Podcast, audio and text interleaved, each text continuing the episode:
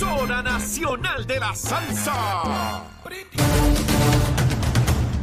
Buenos días Puerto Rico, buenos días América. Comienza Nación Z Nacional hoy martes, martes 23 de mayo del año 2023. Soy Leito Díaz, estoy vivo, por lo menos hasta ahora. Yo no sé si dentro de una hora lo esté, pero no importa, voy para adelante hasta donde me dé papá Dios energía y vigor para echar para adelante. Estamos en Z93, la emisora nacional de la salsa, la aplicación, la música y por supuesto nuestra página de Facebook. Ahí usted puede decirle embusterito a o, o cantarle las mañanitas, lo que usted quiera. Mire, en nuestra, en nuestras plataformas como corresponde, Nación Z, ahí está. Mire, contento de estar con todos ustedes tempranito en la mañana. Mire, ayer eh, me hicieron llegar un video que yo decía, pero qué problema, yo tengo que esperar hasta mañana a las 8 de la mañana para hablar de esto. Mire, quería empezar ayer el programa, pero no se puede, hay que esperar a las 8 para empezar el programita. Aquí estamos. Mire, a las 8 y media, voy a empezar primero con el tema de la educación, que es dramático lo que ocurrió ayer, pero a las 8 y media usted no se puede perder este programa. Llame a medio mundo, al que no está sintonizado porque está en el baño, qué sé yo, está haciendo algo por allá. Mire, a las ocho y media vengo con un video porque les voy a demostrar lo que es un buscón político. Yo les he dicho que hay buscones políticos en todos los partidos. Y hoy les voy a hablar de uno en el PNP. Es Johnny Méndez, un buscón. Sí, se lo voy a, mire, documentadito, ¿sabe? Para darle la trayectoria de este pájaro. Y cómo usted no puede creer en él. Y es de la palma del PNP, ese es de los estadistas, ¿sabe? Para que ustedes vean que yo quemo aquí al que haya que quemar. No me importa el partido y nada. Yo estoy pago, se los he dicho que estoy pago, ya yo no tengo remedio. A mis 60 años, ya mire, se los he dicho que para lo que da la vaca, que se lo mame el becerro. Ya yo no doy para más nada, olvídese de eso. Si es que a las ocho y media voy con el buscón de Johnny Méndez. Pero mientras tanto, Luma, Lumita, Lumera. Mire, Luma, Lumita, Lumera. A las 5 de la mañana, 1.792 abonados sin energía. Eso fue a las 5 de la mañana, yo estaba levantadito esa hora. Mire, eh, antes de, de las 5 de la mañana, eran las 4 y 59, un minutito antes, mire, fue y entonces, ahora mientras Cherito se preparaba para, tirar la musiquita mía esa, que es lo más dramática, parece como si fuera eh, de, una película de Hollywood, ¿verdad? Mire, subió a 8.432 a esta hora, siendo la región de Cagua la de mayor problema con 6.215. Eh, así que la gente de Luma, Lumita, Lumera tienen que moverse rapidito. Recuerden siempre que son 8.432 de casi millón y medio. ¿Ve? Así que Luma está haciendo su trabajo como corresponde. Ah, que quisiéramos que fuera mucho más y toda la cosa. Sencillito. Mire, ayer se dio una noticia demasiado importante para Puerto Rico. Demasiado importante. Hay dos áreas fundamentales en cualquier sociedad que se precie de ser una jurisdicción democrática y que permita el mayor crecimiento de su población en todos los órdenes y se trata primero de la salud, ¿verdad? Porque tenemos que tener nuestro cuerpo y nuestra mente en las mejores condiciones posibles. Y luego la educación, ¿verdad? Porque si no tenemos nuestro cuerpo y nuestra mente en condiciones, no vamos a poder educarnos, aprender y echar adelante. Así es que primero es la salud y la educación. Esos son dos renglones principalísimos en cualquier sociedad. Dicho eso, ayer el gobernador de Puerto Rico, junto a Miguel Cardona, secretario de Educación de los Estados Unidos de América, puertorriqueño, el secretario de Educación de Puerto Rico, Eliezer Ramos, realizaron una conferencia de prensa donde también estaban los líderes legislativos, Tatito y Dalmao, entre otros, para dar a la luz pública todo un proceso para descentralizar el Departamento de Educación de Puerto Rico. Todos los que nos educamos en el sistema público de Puerto Rico, y yo me eduqué en las escuelas públicas de San Juan, como la Escuela Bolívar Pagán, allí en el residencial Manuela Pérez, la Escuela Manuela Pérez Elemental, la Intermedia Villa Granada, la Escuela Superior República de Colombia, donde me gradué en 1980. Todos fuimos testigos de un sistema con grandes maestros que daban el todo por el todo, que tenían que comprar incluso sus materiales. Esto es un problema endémico, histórico, por décadas en Puerto Rico. Esto no es nuevo.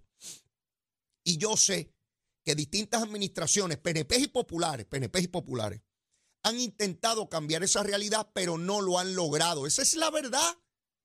Yo no parto de la premisa de que los gobiernos querían destruir el sistema público, como dicen estos pájaros de la Federación de Maestros. No, gobiernos PNP y populares hicieron el esfuerzo, pero no lo lograron. Esa es la verdad, como no se lograron tantas otras cosas. Y sin embargo, sí se lograron otras. Dicho eso, vimos esfuerzos grandes, particularmente en la década de los 90, cuando el doctor Rosselló, padre, estableció las escuelas de la comunidad, los vales educativos y todas aquellas cosas eh, que una vez llegó Sila Calderón, pues las eliminó eh, y las cambiaron, porque hemos tenido este grave problema de cambiar la filosofía del gobierno que estuvo antes y no darle oportunidad. Y ha ocurrido con gobiernos PNP y populares, ¿ah? Estoy clarísimo en eso. No vengo aquí con la politiquería de que estos son los buenos y aquellos son los malos. Vamos a acabar con esa porquería, porque si no nos echamos para adelante, nos echamos para adelante aquí. Y yo lo que quiero, digo, no yo, yo creo que todo el mundo aquí, creo, creo, quiere un sistema educativo competitivo, con recursos, que nuestros estudiantes, y claro, dependerá de sus capacidades, porque no todos los niños se ven iguales, pero todos los niños no tienen la misma capacidad. Esa es la verdad. Yo tenía un montón de compañeros en la escuela que eran dramáticamente más inteligentes que yo, pues ¿qué, qué voy a hacer? Pues, pues hay unos más inteligentes unos menos. Ahora, lo importante es que el potencial que tenga cada cual, tengamos los recursos para llevarlo a su máxima expresión, ¿verdad? Para mí eso es lo importante. Entonces, ayer el gobernador junto al secretario de Educación Federal, señala un sistema para descentralizar el Departamento de Educación. Y para darle un ejemplo sencillo, que para comprar una tiza, una pizarra, una silla, un escritorio, no haya que enviar un documento a San Juan para ver cuándo un pájaro o una pájara allá puede tramitar, procesar y enviar lo solicitado al pueblo que lo solicitó. Esto se ha venido discutiendo por décadas, por décadas. Y se ha nombrado un comité que en 90 días tiene que señalar cómo esto se va a hacer. Y tiene el aval del gobierno federal. Gracias a Dios que el secretario de Educación Federal es boricua. Ayer lo escuchamos hablando español perfectamente. No ha perdido la cultura ni el idioma, como dicen unos pájaros aquí en Puerto Rico. Se pierde el idioma y la cultura con los yanquis el inglés. Mire, habla perfectamente español y inglés. Sí. Eso es lo que debemos aspirar para cada puertorriqueño. Y no que haya que pagar miles de dólares en colegios privados para que tengan un proceso de inmersión y puedan tener eh, buen acento, buen dominio, buen entendimiento, buena escritura. ¿Verdad?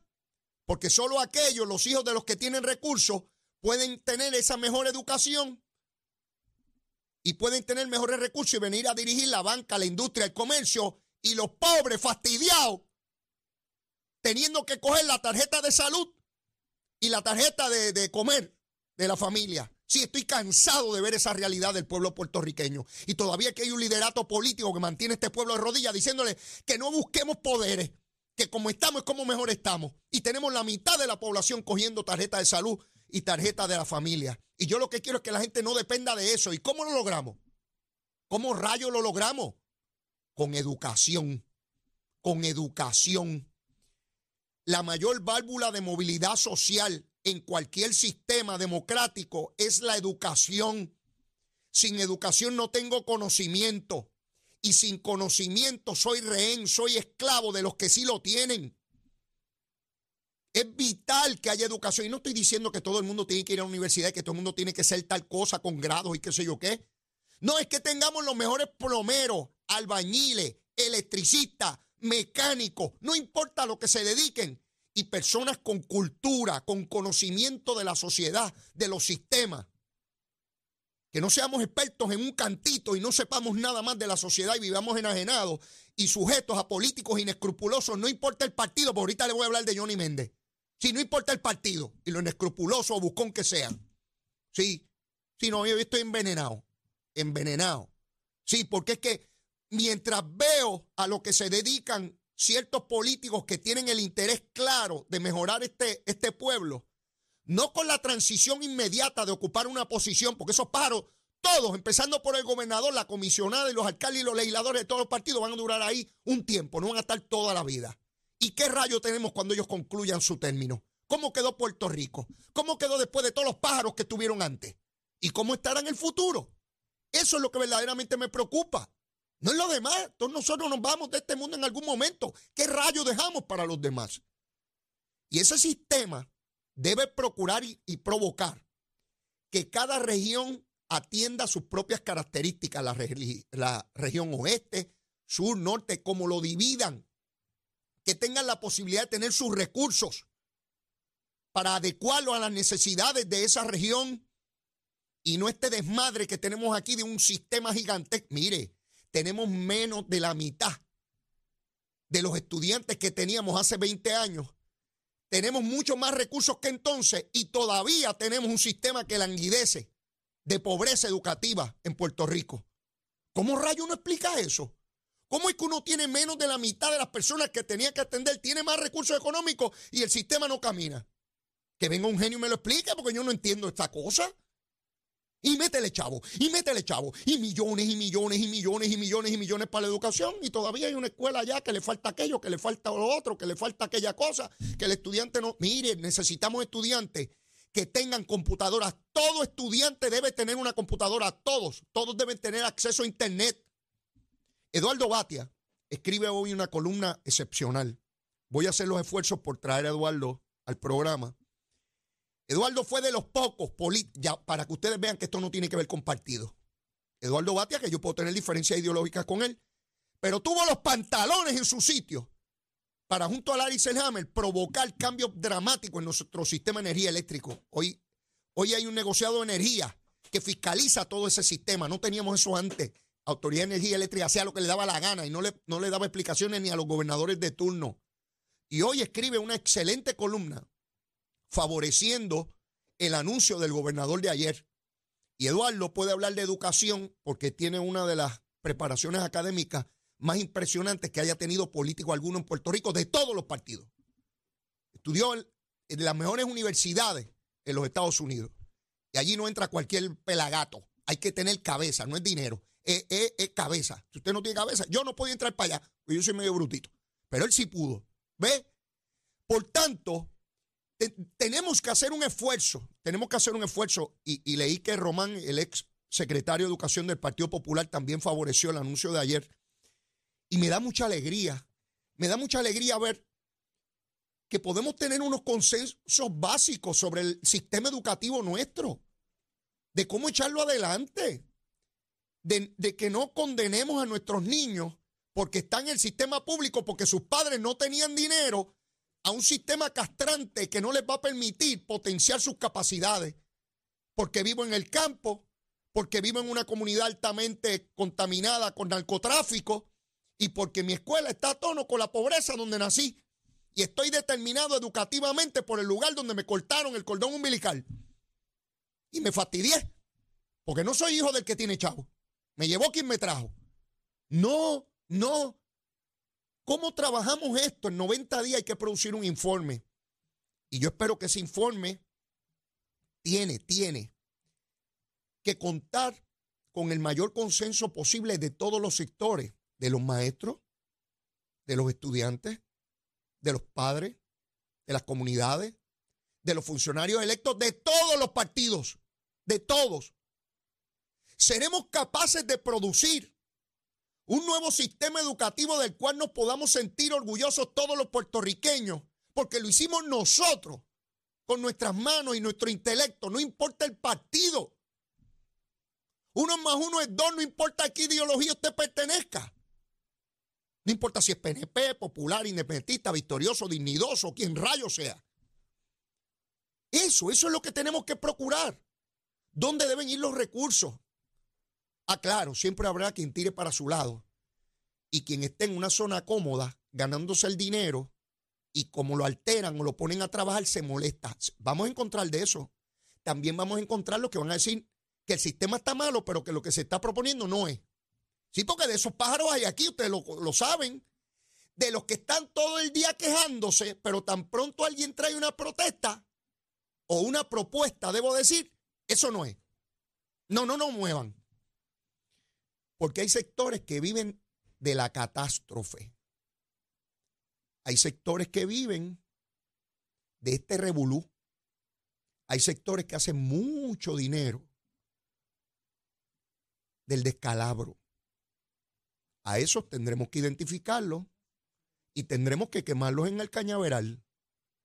Y debemos reconocer enaltecer a todo aquel que ponga su mano para lograr ese consenso, para lograr mejorar nuestro sistema educativo de manera dramática.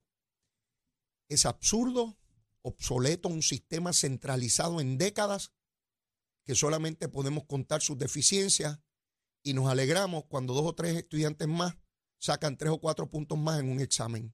Eso es motivo de gran alegría. Porque como estaba colgado todo el mundo, como pasaron tres, pues qué bueno es. No, no, no, no. Esa no puede ser la manera en que miremos nuestro sistema educativo. Por eso es tan importante e histórico el anuncio que hizo el gobernador, que ya lo había dicho en su mensaje de Estado. Y sé que Ricardo Rosselló, con su ley, dio pasos en esa dirección. Lamentablemente, las condiciones no se dieron para lograr lo que hoy está encaminado ya.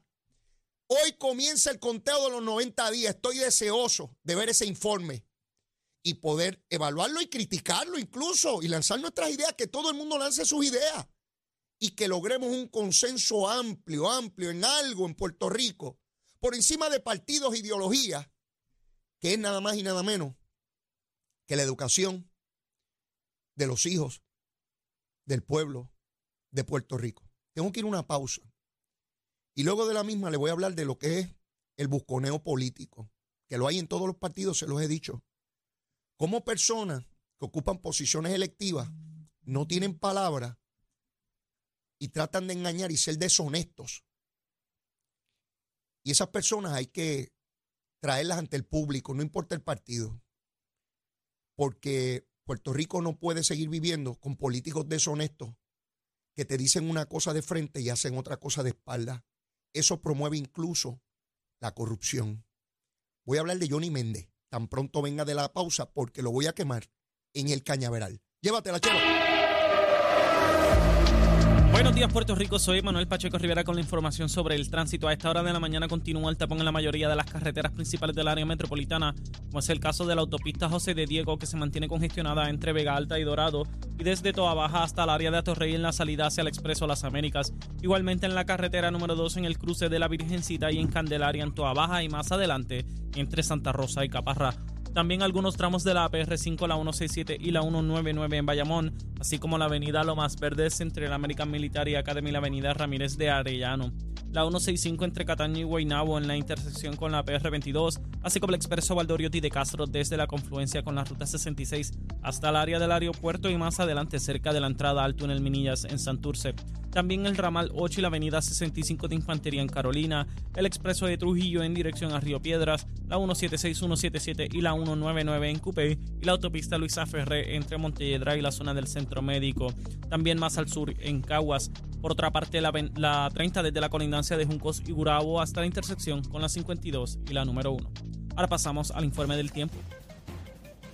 El Servicio Nacional de Meteorología pronostica para hoy más aguaceros y tronadas sobre las aguas locales estas estarán tocando tierra en el sur y el este. También se espera el desarrollo de aguaceros en el interior y en el norte. Los vientos permanecen del sureste de 10 a 15 millas por hora. Las temperaturas máximas estarán en los medios 70 grados en las zonas montañosas y los medios 80 grados en las zonas costeras. Para los bañistas y navegantes, sepa que los vientos estarán del sureste de 15 nudos y provocarán condiciones picadas con oleaje de 5 pies que aumentará cerca de la, eh, en las aguas más, más afuera del Atlántico. Además existe riesgo moderado de corrientes marinas para el norte de Culebra y de Puerto Rico. Hasta aquí el tiempo les informó Emanuel Pacheco Rivera. Yo les espero en mi próxima intervención aquí en Nación Z Nacional que usted sintoniza a través de la emisora nacional de la salsa Z93. Estás con Nación Z Nacional por el Habla Música y Z93. ¿Tienes dudas? Te orientan para la compra de tu hogar en Metro Island Mortgage, expertos en préstamos FHA, compra y mejoras, bono de vivienda, rural, rural con mejoras VA Loan Veteranos, convencionales, conforming, no conforming, inversión, condominios, construcción y comerciales. Precalifícate sin compromiso, no requiere verificación de crédito, orientación gratis. Llama a Metro Island Mortgage 787-759-8478. 787-759-8478. Búscalos en Facebook e Instagram. Licencia OSIF IH 057.